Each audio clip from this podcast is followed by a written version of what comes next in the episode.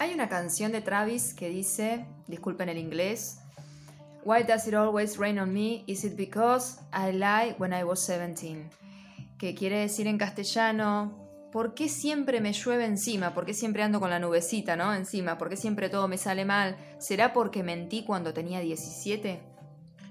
Por eso, y, por algunas charlas que estuve teniendo acerca del el episodio ante, de la temporada anterior que llamé El precio de la culpa, surgió este nuevo episodio que es los intereses, ¿no? El precio de la culpa más intereses, los intereses de cualquier deuda, ¿eh? como sucede en la economía que todos y todas conocemos.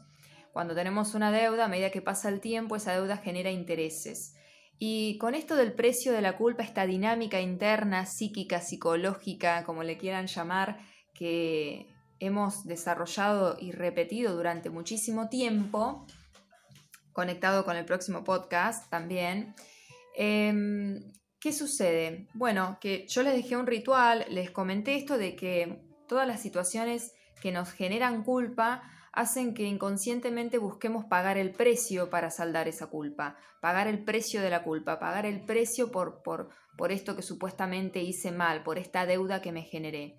Y muchas veces ese precio que nos ponemos por esas deudas que también creemos que, tenemos con nosotros y nosotras mismas, por esta culpa que queremos limpiar de alguna manera de la conciencia, em, la verdad que nos sometemos a situaciones de autosaboteo, de autoboicot, de em, cuando ganamos un buen dinero se nos rompe algo que justamente arreglarlo sale lo mismo que eso, ese plus que de repente se dio pero que nunca habíamos tenido.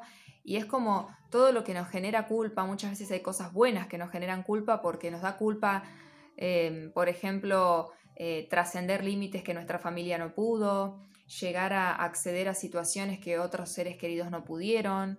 Eh, hay una cuestión muy afectiva, muy heredada, muy de lo que, de lo que me dijeron que yo tengo derecho a y no, debo y no debo.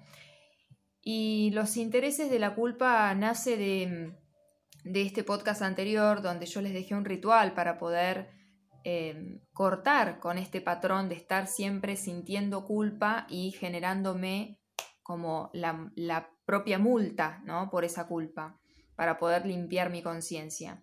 Entonces les había dejado un ejercicio para que lo pueden ir a buscar el, episodio de la temporada anterior que se llama El precio de la culpa y escucharlo.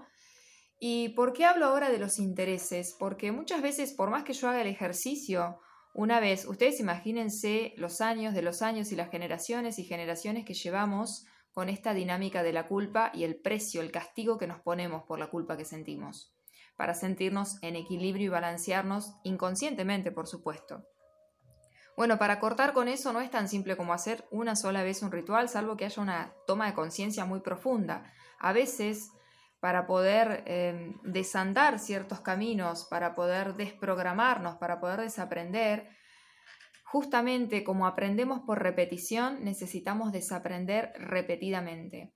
Y es necesario que cada vez que, aunque yo hice el ritual y me conecté completamente y sentí que solté un montón de culpas, y, me desconecté de esa dinámica de la culpa y el precio del castigo, me pasan más cosas ahora quizás, ¿no? Eh, como me dijeron, hice el ejercicio y de repente todo empezó a estar mal y todos empezó, o sea, las cosas empeoraron.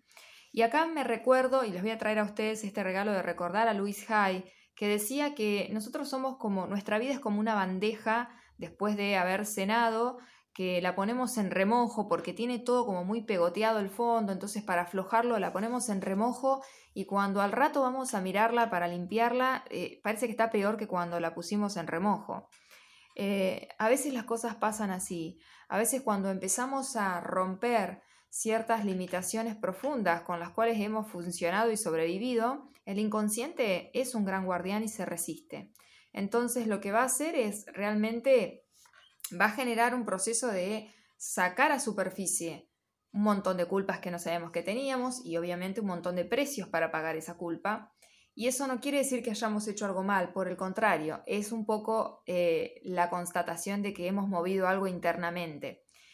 Lo que toca es no desistir y cada vez que podamos y veamos que surge una culpa por algo, antes de que yo mismo ya me esté poniendo el precio y el castigo, intentar limpiar esa culpa soltándola, quemándola, liberándola y entendiendo que la culpa no existe, la inventó el ser humano, la inventó también mucho la iglesia.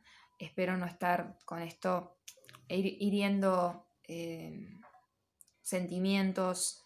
Eh, es una mirada, por supuesto que no soy la dueña de la verdad, pero creo que toda la, parte de la religión eh, cristiana, eh, también creo que judía, se hacen muchos chistes acerca de eso, ha contribuido muchísimo con el tema de la culpa. Em, los intereses son eso, ¿no? Son eso que, nos deja el haber, eh, el haber vivido con culpa, el haber vivido con ese patrón, el haber vivido con esa dinámica de culpa-castigo, culpa-castigo, culpa-castigo, para limpiar esos pecados supuestos o para sentirme que estoy psíquicamente en equilibrio. Así que mm, para poder romper ese patrón, muchas veces eh, nos liberamos de la deuda, pero nos quedan los intereses. Entonces, cada vez que vuelva a surgir, después de haber hecho profundamente el ejercicio por primera vez, si vuelven a surgir situaciones donde salen a superficie más culpas y castigos, sigan limpiando. No desistan porque en algún punto siempre hay un clic que realmente rompe esa barrera y esa dinámica y nos abre a una nueva conciencia y por lo tanto a una nueva experiencia de vida.